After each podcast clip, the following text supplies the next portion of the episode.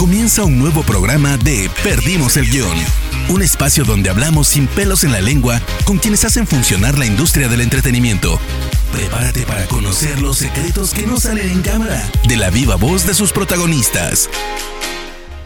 Hola amigos, yo soy Rana Funk, uno de los fundadores y directores de Spoiler Time. Me pueden encontrar en redes sociales como arroba ranafunk con F-O-N-K al final. El día de hoy estuve con Emilio Treviño, creo que es uno de los jóvenes con más talentos que van a encontrar y sobre todo van a escuchar en estos días, ya que es actor y se dedica muy fuertemente a hacer voces de doblaje entre las importantes, porque son muchísimas, pero solo para nombrar una, fue la voz de Miles Morales, este Spider-Man de la película ganadora del Oscar, Spider-Man Into the Spider-Verse. No se pierdan, en serio, esta charla está alucinante. Los dejo en este momento para que la escuchen y disfruten de este programa de Perdimos el guion. Perdimos el guion. ¿Cómo te está tratando esta cuarentena, Emilio? Pues ahí vamos, lo mejor que lo mejor que se pueda. Eh, obviamente son tiempos a veces complicados, ¿no? Eh, llenos de a veces de estar leyendo tantas noticias con tanto caos, tanto miedo, de repente a uno lo pone un poco ansioso, ¿no? Pero también valorando que ahora tenemos tiempo para uno mismo, ¿no? Sobre todo nosotros, y tú me entiendes perfecto, que vivimos en un medio artístico donde todo el tiempo estamos moviéndonos de allá para acá ahora tener tiempo para nosotros mismos, pues también es, es valioso ese tiempo, ¿no? Para relajarse y planear y pensar. Así que llevándolo lo mejor que se puede. Totalmente, totalmente. Creo que para, para muchos quizás eh, no es la mejor condición, pero es oportunidad, como decís, para pensar en uno mismo y también para pensar en cosas profesionales. ¿Cómo te ayudó básicamente ahora, en estos días, esto, ¿no? ¿En qué estás pensando en estos días para vos mismo y a nivel profesional? Bueno, mira, pues a nivel profesional, por supuesto que una de las cosas más interesantes como artista es observar completamente la condición humana ahorita, ¿no? Y sus reacciones ante una situación tan grande y tan mundial como lo es una pandemia, ¿no? Todas las reacciones que se pueden ver desde está esta parte obviamente negativa, llena de de miedo, de caos, de terror, de pánico, ¿no? La gente haciendo compras de pánico, eh, compartiendo noticias que incluso a veces pueden ser falsas. También está esta otra parte súper bonita, ¿no? De ver, eh, no sé, este, tantos actos de vulnerabilidad y humanidad y de amor, ¿no? Estaba viéndolo otra vez un, un video de unos músicos que se salieron en Italia a sus balcones y empezaron a tocar entre ellos juntos para animar a la gente y ver ese tipo de cosas para mí como artista pues es súper interesante, ¿no? Eh, me alimentan mucho y me interesa mucho saber cuántas historias se van a crear a partir de esto, ¿no? Cuántas historias en unos años llegarán al cine o al teatro o a donde sea y cuántos personajes van a, a ser inspirados en, en, todas estas personas que estamos viendo, ¿no? Entonces por la parte artística y profesional eso que me inspira mucho, eh, por la parte personal pues tener tiempo para uno mismo, ¿no, amigo? O sea, hace mucho que uno no tenía tiempo para sentarse a ver pelis solito, ¿no? Tranquilo y, dormir hasta las horas que tú quieras. y, y, estar con tu familia, que a veces igual no los estás viendo por tanta chamba. Como que todas esas cosas pues están siendo muy interesantes para mí y creo que para muchas personas, ¿no? Totalmente, creo que es justamente eso, aprovechar para cosas que uno se olvidó de, cada una, básicamente también. Sí, completamente, sí. Contame, Emilio, ¿cuándo te diste cuenta que querías ser actor y cómo te fuiste metiendo también en el mundo del doblaje? Este, pues esta historia empezó desde hace mucho, ya un, muy buen rato. Eh, desde que tengo memoria, desde que era muy pequeño, inconscientemente, igual y no decía, yo quiero ser actor, ¿no? Porque cuando eres pequeño, de repente no entiendes muy bien qué es un actor, ¿no? Eh, igual y hasta muchas historias de las que ves dentro de las películas piensas que son reales. Eh, pero lo que sí tenía muy en mente es que desde que era pequeño, cuando me llevaban mis papás al teatro o cuando me llevaban al cine, yo todo el tiempo quería estar en, las historias, yo todo el tiempo quería ser parte de eso, ¿no? mis papás me llevaban al teatro y me paraba yo de la butaca y les decía, eh, mamá, papá, yo, yo quiero estar ahí, yo me paraba para irme al escenario, ¿no? Y mis papás así de, no, para estar ahí se estudia y, es muy complicado y no hay escuela para niños, así que siéntate y ve la obra y, y cállate. y entonces, este, pues nada, ¿no? Era, fue, fue muy curioso que desde pequeño tenía Eh, igual y no sabía el concepto tal cual de lo que era un actor, pero realmente sabía qué quería hacer y a qué me quería dedicar. Y fue justo buscando estudiar actuación, encontré una escuela de actuación de, Gerardo García, de eh, Gerardo Quirós, que, este, que era el SECAI, que era una escuela para niños, que justo acababa de abrir cuando, o sea, el año en que yo conocí a Gerardo, que fue súper chistoso porque yo venía saliendo de una obra de teatro y mi mamá me comentó como dato curioso, mira ese señor que está pasando enfrente de ti es el productor de la obra. Y yo me solté de la mano de mi mamá y corrí para allá y le dije, hola, soy Emilio, quiero estudiar contigo, quiero ser actor. Y entonces Gerardo así como de, ah, hola, eh, pues muchas gracias. Es que mira, no tengo escuela para niños chiquitos, pero mire, le dijo a mi mamá, páseme sus datos, que justo estoy a nada de abrir una escuela para niños pequeños. Y mi mamá así de, ay, acá, ¿no? Entonces, qué buena onda que le dio el avión, pero pues dándole esperanza, mi mamá le pasó el celular y ya, y mi mamá pues, súper contenta, ¿no? Dijo, mira, eh, no le rompieron el sueño, pero mínimo no me va a estar molestando una semana. Y al mes, dos meses, le hablaron y le dijeron, señora, pues ya está la escuela de Gerardo, se llama Secai, Emilio es el primero en la lista, entonces, pues cuando viene a ver la escuela.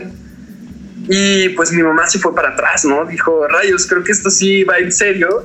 Y me metí a estudiar actuación eh, mi mamá es con muchísimo miedo porque era un niño yo súper hiperactivo. Imagínate clases en el Poliforum Siqueiros. Dijo, este rompe un mural de Siqueiros y nos endeudamos de por vida, ¿no? O sea, a trabajar. se convierte en DiCaprio. Ajá, así se convierte en DiCaprio, lo terminamos de pagar cuando me muera, ¿no? Entonces, eh, los nervios al mil, pero fue muy chistoso porque resultó que justo los maestros le decían que yo pues me transformaba y era una persona completamente distinta allí en el en el teatro, ¿no? Si afuera era súper hiperactivo, adentro estaba poniendo atención todo el tiempo, estaba participando todo el tiempo. Y justo ahí dentro de la escuela de actuación conocí a una amiga mía que se llama Pau García, que su mamá es Sonia Casillas, que es la voz de, pues son de voz del y de la computadora de Batman y muchísimos personajes más. Y ella es amiga de Pepe Toño Macías, quien fue mi primer director de doblaje. Pepe Toño es la voz de Capitán América, de Deadpool, del Guasón de Heath y de más personajes. Y justo estaban buscando niños pequeños para una prueba de voz para la era de Hielo 2, para un personaje que tenía cuatro diálogos y, y, estaban buscando un niño pequeño, ¿no? Porque justo estaba pasando esta transición en donde en doblaje ya no querían que los niños los hicieran mujeres, sino que fueran niños de verdad. Entonces me hablaron le platicaron a mi mamá del casting y mi mamá me platicó más o menos ahí cómo le explicas a un niño de 5 años qué es doblaje, ¿no? Me explicó más o menos, yo la verdad no le entendí nada, le dije de esa actuación, me dijo pues sí, entonces le dije ok, pues voy. Y me llevaron al casting y fue súper mágico para mí, ¿no? Porque sí tenía muchas, muchas cosas en contra. O sea, para empezar era tan pequeño que no sabía leer y pues en doblaje necesitas leer porque tienes tu libreto y estás leyendo mientras estás viendo la pantalla al mismo tiempo. Y yo no sabía leer, entonces me aprendí a los diálogos de memoria a la mera hora. Y muchísimas cosas, ¿no? Empezar desde cero, sin nadie de mi familia que fuera del, del mundo del doblaje o del mundo artístico. Entonces también era aprender solillo a hacer las cosas y abrirme camino solo. Entonces también eso fue una experiencia súper bonita y bueno, estar en manos de un director tan talentoso y tan gran ser humano como Pepe Toño Macías fue pues fue un golpe de suerte muy cañón para mí, la verdad. Totalmente, pero bueno, siempre, siempre creo que las cosas, la suerte existe, pero siempre tiene que estar acompañada de alguna manera también de, talento, de pasión y de un montón de otras cosas, ¿no? Entonces, un poco la, pregunta también para, para los que estén escuchando del otro lado, digo, por más que hayas empezado muy niño, tuviste esa suerte de empezar de pequeño, eh, me imagino que hay personas adolescentes o incluso más grandes que quieren empezar a, trabajar o a meterse o a estudiar. ¿Qué, ¿Qué se necesita realmente para ser un actor de doblaje? Lo que se requiere para ser un actor de doblaje es lo mismo que se requiere para ser un actor de lo que quieras, ¿no? De teatro, de cine, de televisión, es estudiar actuación para empezar. Y creo que tienen que ser conscientes, la gente que quiere empezar en este medio, tiene que ser conscientes que como cualquier cosa va a requerir de mucha perseverancia, de mucha disciplina y de mucha pasión y amor a esta profesión tienes que tener muy claro por qué estás haciendo las cosas, ¿no? Si lo estás haciendo para volverte famoso o para ganar dinero, pues te tengo una mala noticia. la fama viene y va, ¿no? Eh, la fama, eh, igual y hoy te haces famoso porque te caíste en un tronco Totalmente. por gritar, ya, güey, ¿no? Y, te caíste y fuiste viral en YouTube. Y, mañana ya se olvidaron de ti, ¿no? O mañana ya hubo otro video con más tendencia y ya no eres famoso. O si lo haces por el dinero, pues también va a haber ciclos en donde ahorita estés con muchos proyectos ganando mucho y de repente ahorita sea un momento donde igual y tengas solo un proyecto, ¿no? Entonces, eh, si esos son tus, tus objetivos para entrar a este medio, pues no son lo suficientemente poderosos y no te van a mantener eh, de pie en esta profesión, esa es la realidad. Pero si por lo que haces, por lo que lo haces, es por amor a esta profesión, por amor a subirte a un escenario y, y dar lo mejor que tienes, ¿no? Y estar al servicio de una historia y de representar la condición humana, ¿no? O en doblaje a través de tu voz, que es un reto mucho más grande, porque solo tu voz es la única que va a expresar lo que está pasando. No tienes tu cuerpo, no tienes tu cara, entonces no tienes nada más que tu voz. Eh, si es realmente el amor a esta profesión, y eh, pase lo que pase, no importa qué, vas a seguir ahí.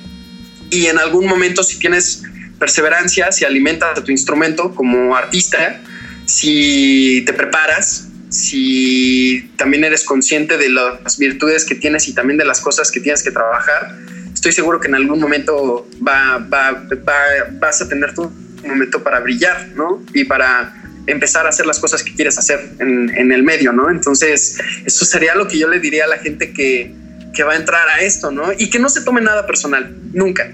Y menos en el medio artístico, no te tomes nada personal, porque vas a ir a 80 mil castings y va a haber 80 mil castings donde, o sea, 80 mil castings donde te quedes y 80 mil, eh, es más, el doble de donde no te quedes.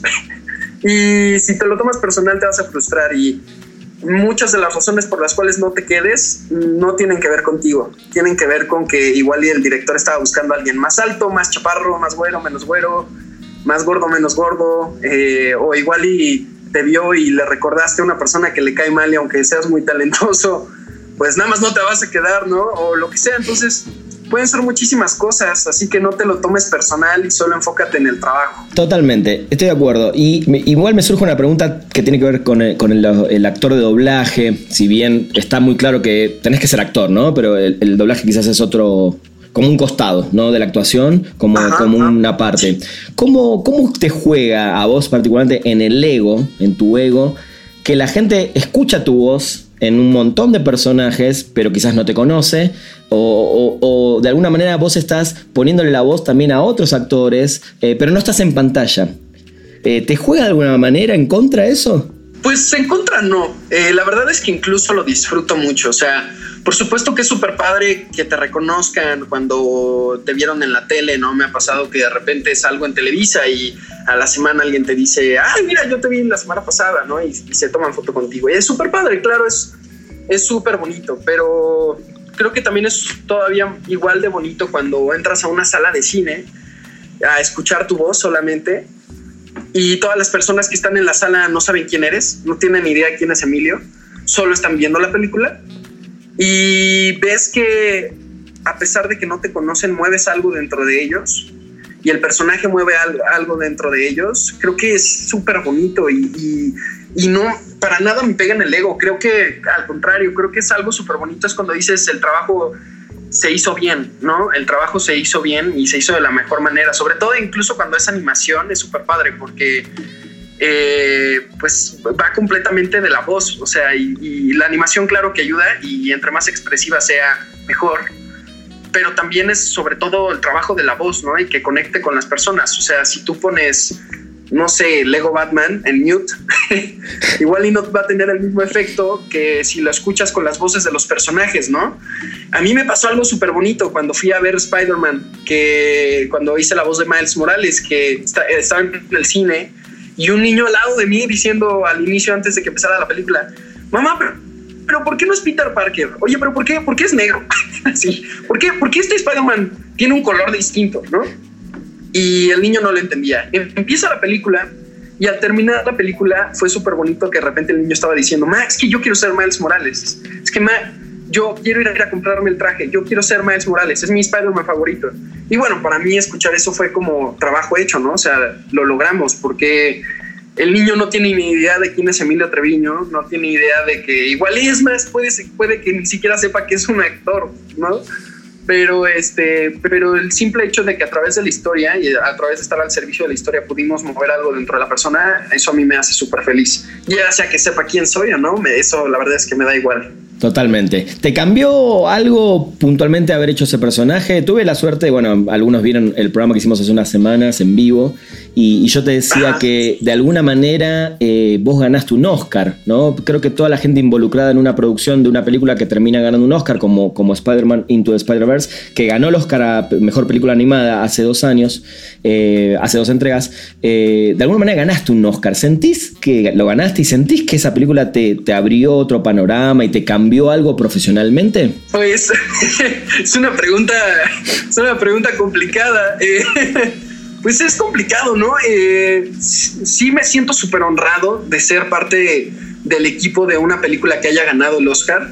A final de cuentas, claro que, que, fuimos, o sea, sobre todo en cualquier parte del doblaje, ya sea en español o en chino, mandarino, lo que tú quieras, eh, ayudamos a que la historia se contara a través del mundo, ¿no? Y entonces, claro que somos parte esencial del, del, del trabajo y somos parte del equipo, pero no sé, de repente igual y es complicado eh, o sea, como pensar eso, ¿no? No sé, es, muy chistoso, como que igual y no, no te cae el 20. Por supuesto que me siento súper eh, honrado y siento que fue una gran oportunidad para mí. Spider-Man Into the Spider-Verse me, abrió muchísimas puertas de trabajo y de que gente me conociera. Eh, me abrió puertas incluso al mundo de YouTube, ¿no? A conocer gente como Mr. X de The Top Comics, que a la fecha es un gran amigo mío que quiero mucho, que admiro mucho y que súper chistoso, ¿no? O sea, lo conocí por, por la entrevista que me hizo por la peli, ¿no? ¿no? O sea, no, yo no, no, lo conocía antes y, este, y cosas de trabajo, ¿no? Que se abrieron para mí. Eh, Sony le gustó mucho mi trabajo y empecé a trabajar más con ellos. Eh, gente me empezó a reconocer por, por, por Spider-Man, entonces eh, me empezaron a invitar a convenciones y pláticas y 20 mil cosas, conocer a los fans. Así que esas cosas, pues obviamente uno lo agradece infinitamente. La verdad es que no, lo, no pensé que iba a pasar todo eso cuando grabé la película. O sea, no, no dimensionas lo que estás grabando hasta que sale a la luz. Y siempre es un volado, ¿no? Siempre es un, como dicen en la peli, siempre es un salto de fe. Totalmente. creo, que, creo que esa es una frase que viene justo como anillo al dedo en, esta, en esta pregunta y sobre todo con esta película, ¿no? Sí, completamente. O sea, como dicen en la peli, es un salto de fe. Nunca sabes, cualquiera que haga cine o haga teatro o haga cualquier tipo de arte, sabe que siempre es un salto de fe y es un volado, ¿no? No sabes cómo le va a ir a tu peli. Igual y le echaste todas las ganas del mundo y e igual y pues ya lo vimos, ¿no? O sea, e igual y hubo una pandemia y entonces cerraron todos los cines y ya nadie la vio, ¿no? O, o, igual y estrenaron Avengers Endgame a la par que tú y entonces igual y tu peli está súper chida pero no es tan taquillera o no es tan conocida y entonces ya nadie la vio, ¿no? Entonces pueden ser muchos factores que hagan que la peli pueda o no eh, brillar, pero cuando ves este, tipo de resultados te llenan el alma por completo y, te sientes súper orgulloso y yo me siento súper honrado de ser parte de algo tan grande y, y, de ser parte de una peli que cambió también muchas cosas de animación, ¿no? A la fecha, o sea, en pleno siglo XXI proponer algo en animación creo que es súper complicado, ¿no? Teniendo gente tan talentosa como Hayao Miyazaki o Pixar o 20.000 animadores que proponen tantas cosas y que han cambiado tantas cosas, y en pleno siglo XXI decir yo voy a proponer algo distinto en el cine, es súper complicado, ¿no? Entonces ser parte de algo así me enorgullece muchísimo. Perdimos el guion. ¿Cuál fue hasta el momento eh, la voz que más te costó, la que más tuviste que trabajar para poder lograr lo que te pedían los, directores? Pues mira, de que más me haya costado, em, no sé, ha, habido personajes que en definitivo sí me han, me han, me han hecho realmente sentir que estoy haciendo un reto y que me han hecho crecer por completo. Eh, hacer la voz de, te comentaba justo en la otra entrevista, ¿no? Hacer la voz de Timothy Chalamet, que es un gran, gran, gran actor que yo admiro mucho, eh, que ha actuado en Call Me By Your Name, en Beautiful Boy, Lady Bird y muchísimas pelis más. Ya ha estado nominado a los Oscars como mejor actor a su corta edad. Eh, darle voz en, The King, en la peli de Netflix, pues fue un súper reto, ¿no? Y sobre todo en una novela de Shakespeare, ¿no? Que es King Lear pues sí, es, es un reto muy grande y sobre todo que era un personaje completamente distinto a mí, con un nivel de energía completamente distinto al mío, ¿no? Y incluso la manera en que su voz resonaba era completamente distinto. Entonces, eh, crear el personaje desde cero, pero también respetando el trabajo original del actor, es un reto súper complicado y más si tienes un buen actor. o sea, si tienes un buen actor en el trabajo original es mucho más complicado porque tienes que respetar muchísimas cosas, ¿no? Y tienes que llegar a la misma verdad que él llegó y a la misma naturalidad que él llegó. Entonces, y en menos tiempo, ¿no? Porque igual y Timothy Chalamet tuvo eh, años para prepararse, ¿no? O meses, y uno tiene un día cuando llegaste a la grabación, ¿no? Entonces es un súper reto. Y también grabar Extremely Loud and Incredibly Close con Tom Hanks y Sandra Bullock haciendo la voz del protagonista, también fue un reto enorme, ¿no? Trabajar con, eh, en pantalla, o sea, estar viendo en pantalla esos monstruos, trabajar y tú siendo la voz del protagonista y tienes que mantener el ritmo de la historia y tienes que hacer que la historia se cuente de la mejor manera, es un reto súper complicado, ¿no? Y si sientes, si sientes que estás cargando con muchas cosas, pero si te diviertes, las cosas salen de la mejor manera. Y sobre todo era un personaje que yo quería hacer con mucho respeto y con mucho amor, porque eh, el personaje tenía una condición en particular que era el síndrome de Asperger. Entonces, por supuesto, era tratarlo con, con con el total respeto y amor y, realmente diciendo la verdad, ¿no? No mintiendo en lo absoluto. Tú nunca sabes quién lo está viendo y quién se ve reflejado en eso, ¿no? Entonces yo creo que esos dos han sido los retos más grandes que me han tocado en doblaje. Tenés eh, una corta edad, la verdad que sos muy, muy joven todavía, pero ya tenés una carrera bastante grande, de, muchos años. Em, en esta gran carrera, pero a tu corta edad, ¿tuviste en algún momento ganas de tirar todo esto por, por, frustraciones o por cosas que no te gustaron y dedicarte a otra cosa o nunca te pasó todavía? Pues tirar la toalla no, nunca, nunca, nunca he pensado en tirar la toalla, la verdad es que cuando algo te apasiona tanto, yo creo que es lo que menos piensas, ¿no? Piensas todas las maneras de salir adelante excepto tirar la toalla. Eh, yo no me veo haciendo otra cosa. Eh, esto es lo que más me llena, lo que más me hace feliz, lo que me balancea en mi vida.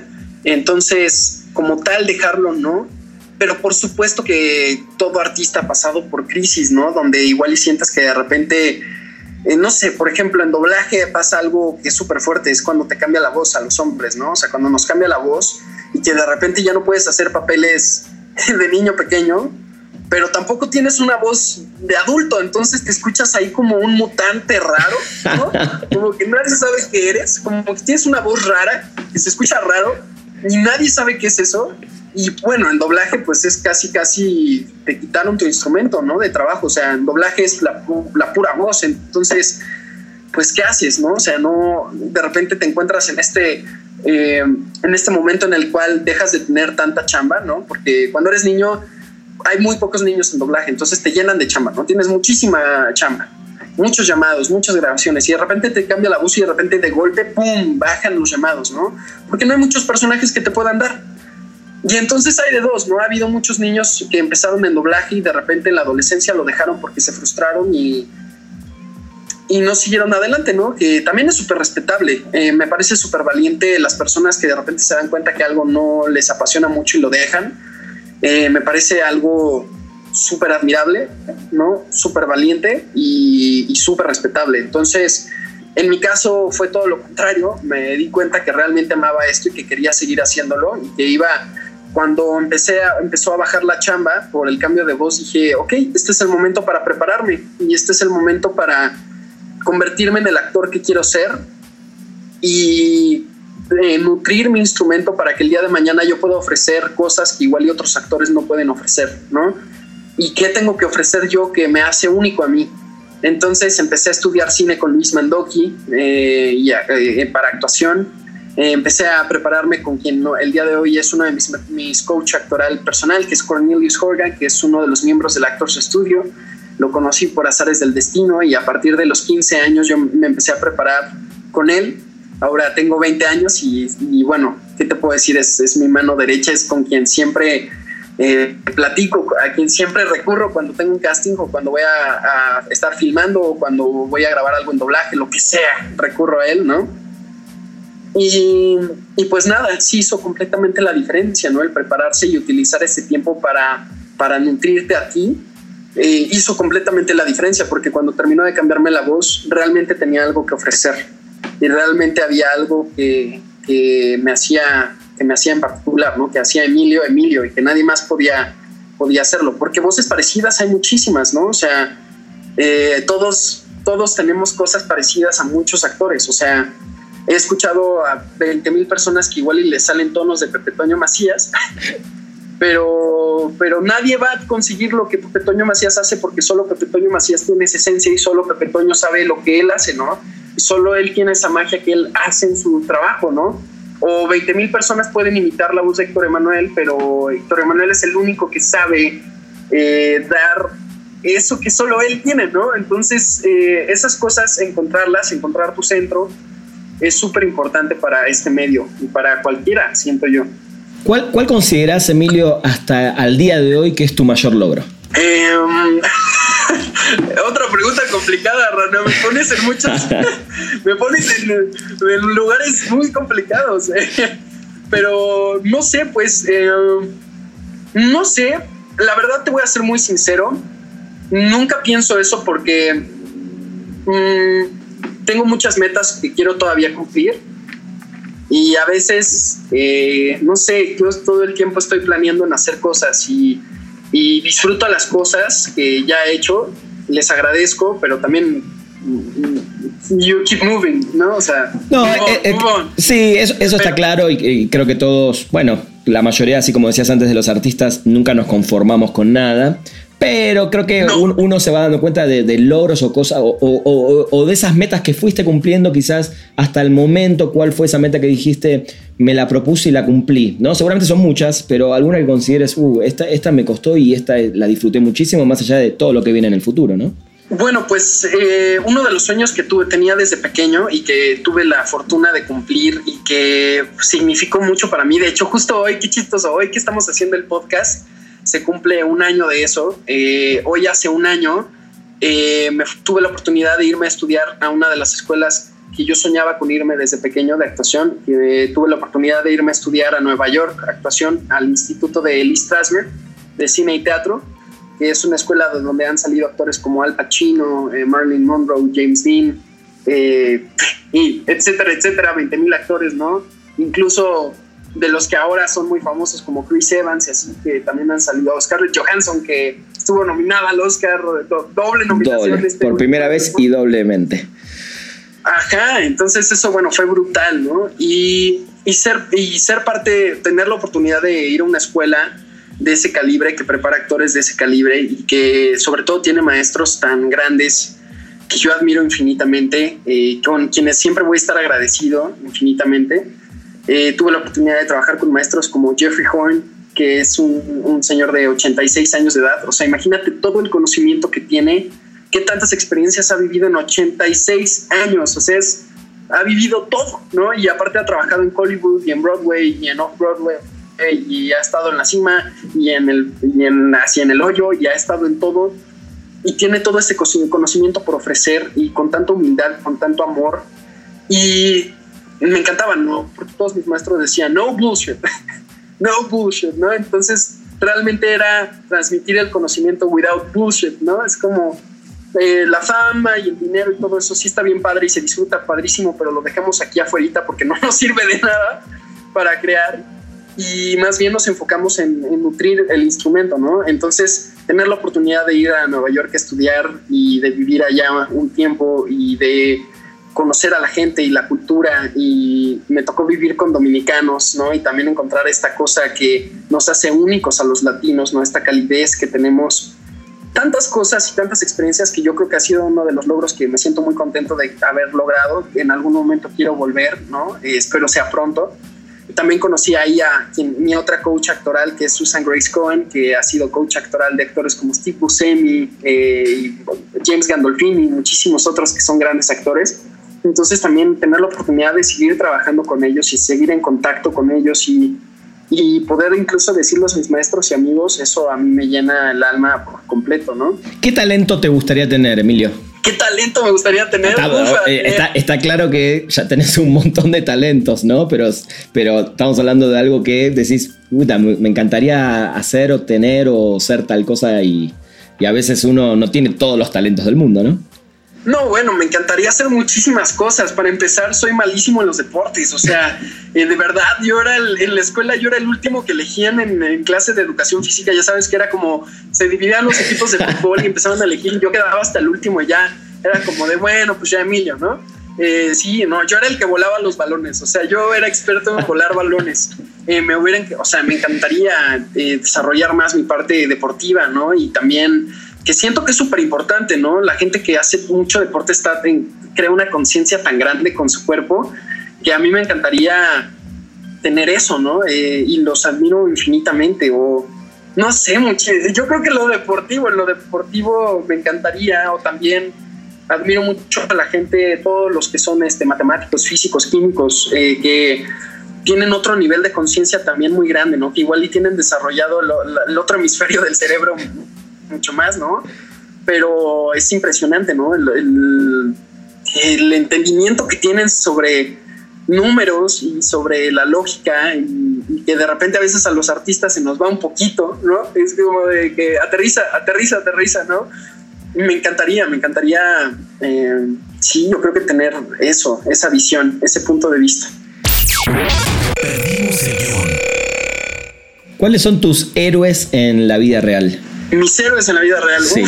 pues tengo muchos, hay muchos, hay mucha gente que admiro, eh, empezando por mis papás, ¿no? Son, yo creo que uno de los ejemplos a seguir más grandes y mi hermano, mi hermano mayor, eh, para mí han sido personas que me han inspirado, que estoy infinitamente agradecido con ellos de que siempre me han apoyado y sobre todo, por ejemplo, eh, ver sus vidas y ver lo que ellos han vivido y sus experiencias y sus puntos de vista que son tan interesantes y que me abren las posibilidades, ¿no? O sea, a pesar de que tengamos puntos de vista muy distintos, el hecho de que todo, todo el tiempo me están abriendo las posibilidades, ¿no? De sí, pero es que igual no estás viendo esto.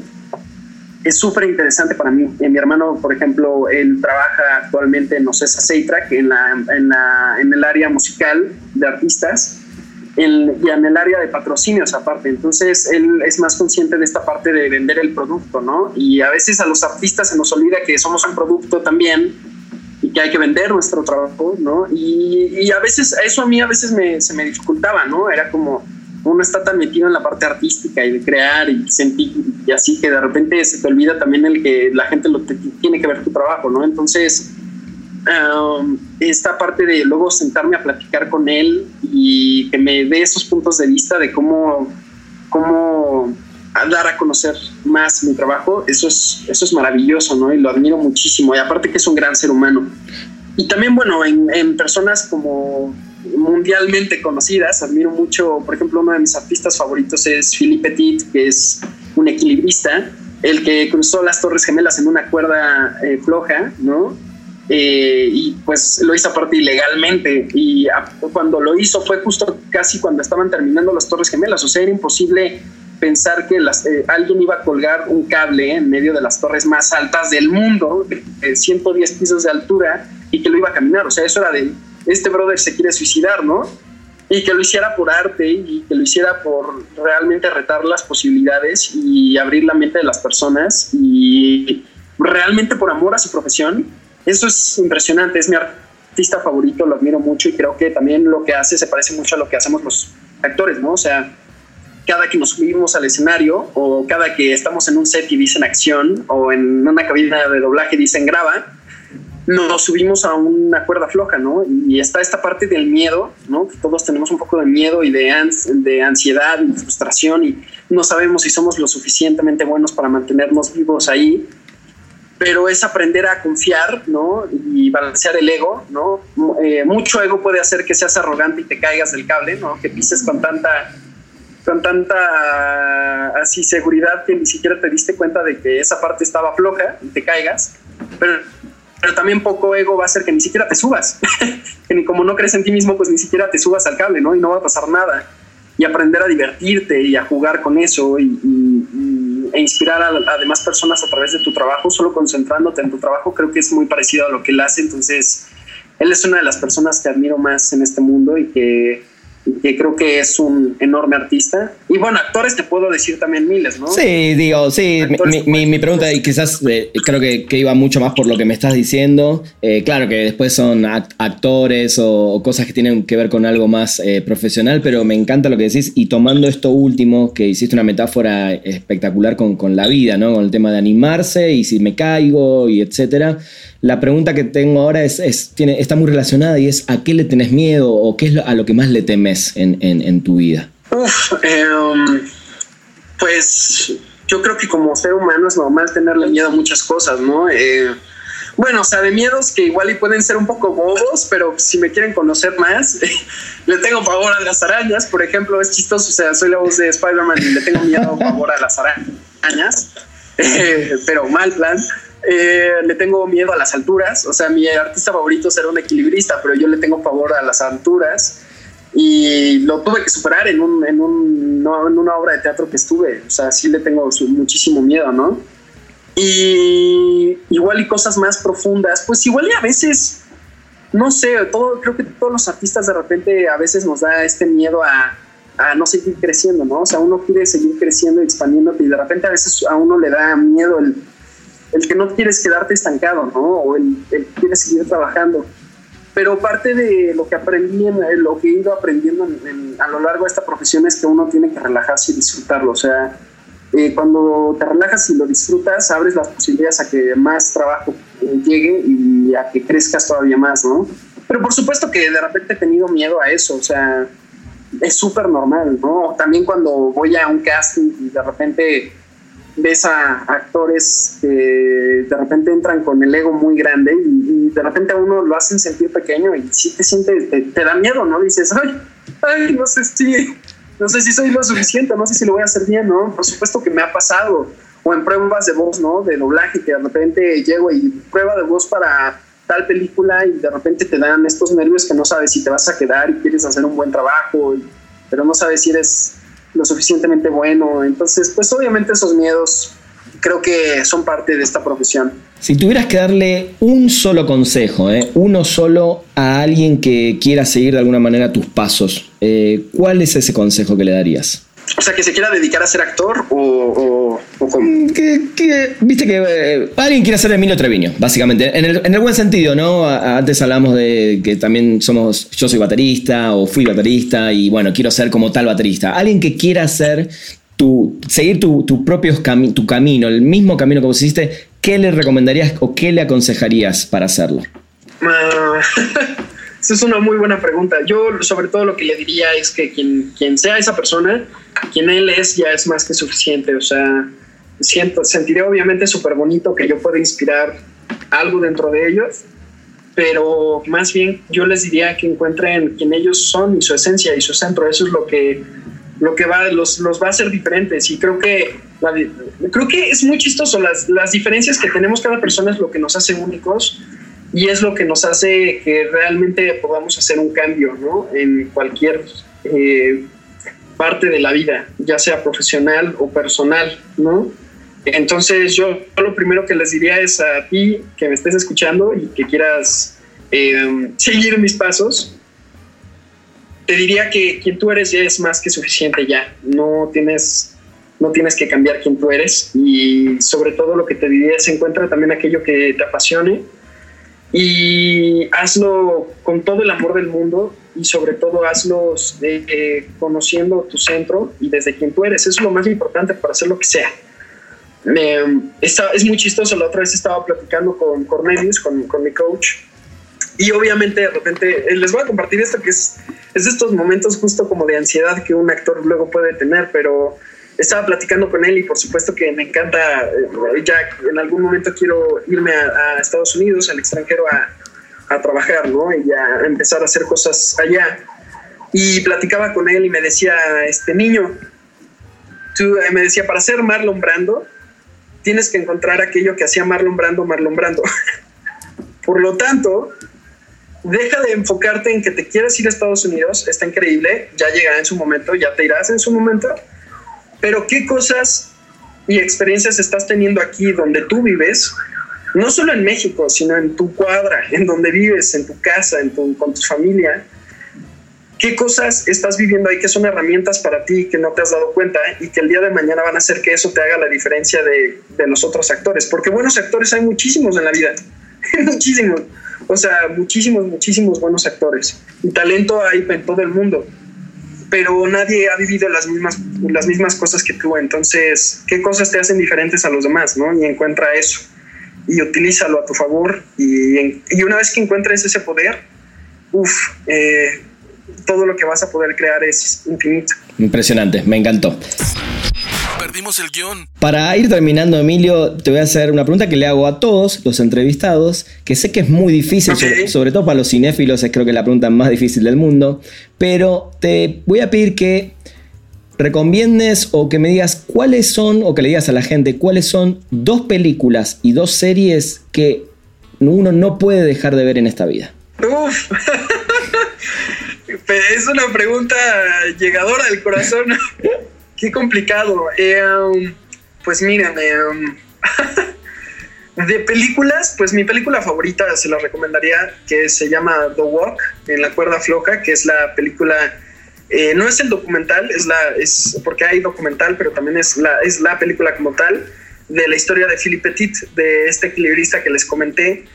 a mí me cambió la vida por completo, me hizo reflexionar muchísimas cosas.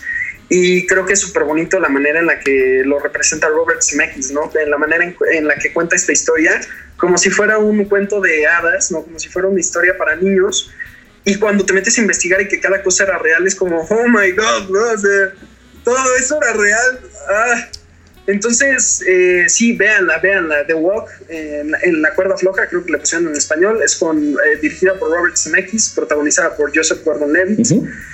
Y otra peli que recomendaría. Ay, es que hay muchas, Rana. hay muchas, este, no sé. Eh, ay, yo diría dos más, dos más. Eh, yo diría que vieran un tranvía llamado Deseo de Marlon Brando, eh, bueno, con, con, Marlon Brando, para aquellos actores que quieran empezar a, a a descubrir esta parte animal y el poder que puede tener un actor cuando realmente conoce su instrumento. Eh, ver el trabajo de Marlon Brando en un tranvía llamado Deseo creo que le va a cambiar la vida a cualquier actor que ame esta profesión y que ame la actuación. Eh, a mí me cambió la vida y sí, sería algo que yo recomendaría que vieran. Y otro trabajo fenomenal, que es un poco más reciente, que vieran Joker eh, con Joaquín Phoenix yo creo que ha sido de los mejores trabajos que he visto en muchos años. Eh, un trabajo completamente vulnerable, ¿no? Y un actor nuevamente representando sus creencias y sus puntos de vista a través de su trabajo, ¿no?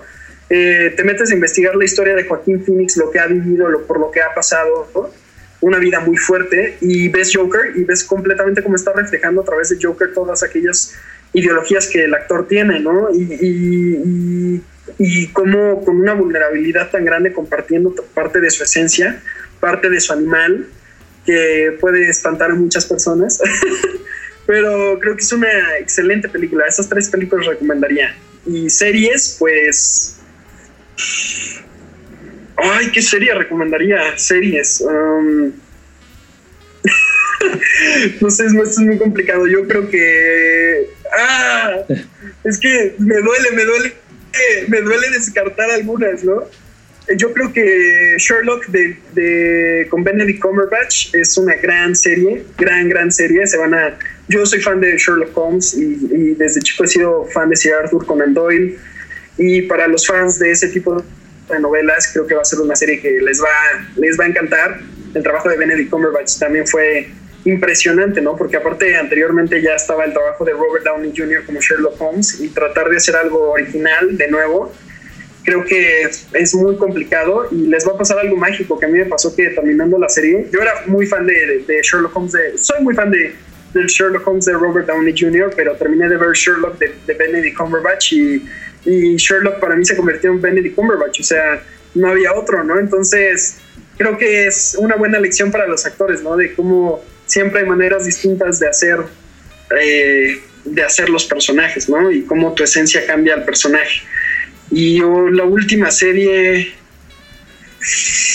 Ah, Rona, me estás poniendo en un dilema. así son, así es eh, esto, así son estas entrevistas. Los hago, los, hago pensar un rato. Yo creo que esta serie que también me, cambió mucho la perspectiva de muchas cosas es una serie reciente original de Netflix que se llama When They See Us, que habla de estos, es una historia de la vida real, de estos chavos que eh, tristemente sufrieron de un abuso tremendo, que solo por ser afroamericanos y por ser de barrios bajos de Nueva York como el Bronx y así, eh, estaban una noche en Central Park en una noche que no debían de estar ahí porque hubo un asesinato. Y pues como la policía los encontró a ellos, eh, porque los vio ahí, y pues si eran afroamericanos, y si eran del Bronx, y si eran de clase baja, pues seguramente con la lógica que tenían los policías, pues seguramente ellos eran los asesinos, ¿no? Entonces, los, eh, siendo muy jóvenes, teniendo creo que el más pequeño 15, 16 años, eh, pues los meten a la cárcel, ¿no? Y, ver toda esta historia que vivieron dentro de la cárcel y todas las historias de cómo afectó su vida, creo que es una serie que ahorita mismo justo, eh, que es chistoso porque vivimos en el 2020 y aún todavía hay mucho racismo y aún todavía hay, mucho clasismo y mucha discriminación, ya sea a la mujer o ya sea a los afroamericanos o ya sea a la clase baja, hay discriminación de todo tipo. Entonces, creo que es una serie que crea conciencia y que sí cambia la perspectiva, ¿no? De, de ser conscientes de que igual y no todo el mundo le está pasando tan bien como tú y hay que hacer un cambio, ¿no? Por eso creo que esa serie a mí me cambió mucho la vida y bueno, tiene actuaciones impresionantes, impresionantes. Totalmente, viste, no, no estaba tan difícil. No, no todo tan difícil, no pude, lo logré. Hice un poco de trampa porque dije tres pelis, pero lo logré. Perfecto. Emilio, como siempre es un placer eh, tenerte acá. Bueno, lamentablemente con este tema de, la salud lo estamos haciendo a distancia, pero bueno, por suerte la tecnología nos permite igual estar viéndonos en este momento mediante Skype y que la gente tenga la oportunidad también de, escucharte y disfrutar y, aprender, porque la verdad que sos una persona que además de, enseñar con lo que hablas eh, y el uso de tu voz y tu creo que es una persona muy positiva, así que eso se valora siempre. No, muchas gracias a ti, eh, Rana, por invitarme. La verdad es que tener un espacio siempre para compartir y para ser escuchado, creo que es, es algo súper bonito, ¿no? Y más estar con alguien que tiene una vibra tan padre y que realmente te está escuchando y que sus preguntas realmente no son las mismas preguntas de siempre, sino son preguntas que te ponen a pensar y te retan y que realmente pueden trascender. Eso para mí significa mucho. Entonces, gracias a ti por invitarme, gracias a los que se estén, le estén picando para escuchar esto, ¿no? Y, pues nada, eh, les mando un abrazo a todos con mucho cariño. Eh, si seguimos en cuarentena cuando estén escuchando esto, eh, les deseo la mejor de las cuarentenas, ¿no? Que y ver, ¿no? ¿Qué posibilidades hay ahora para nosotros que antes no estaban disponibles, ¿no? Y qué contribución hay para nosotros ahorita que tenemos tiempo para nosotros mismos que antes no, no lo había. Gracias Emilio, gracias a usted del otro lado. Esto fue un nuevo episodio de Perdimos el Guión acá en Spoiler Time. Nos escuchamos la semana que viene. Llegamos al final de Perdimos el Guión. Gracias por acompañarnos y no te pierdas un nuevo programa cada martes, donde hablaremos sin pelos en la lengua con quienes hacen funcionar la industria del entretenimiento. Perdimos el guion.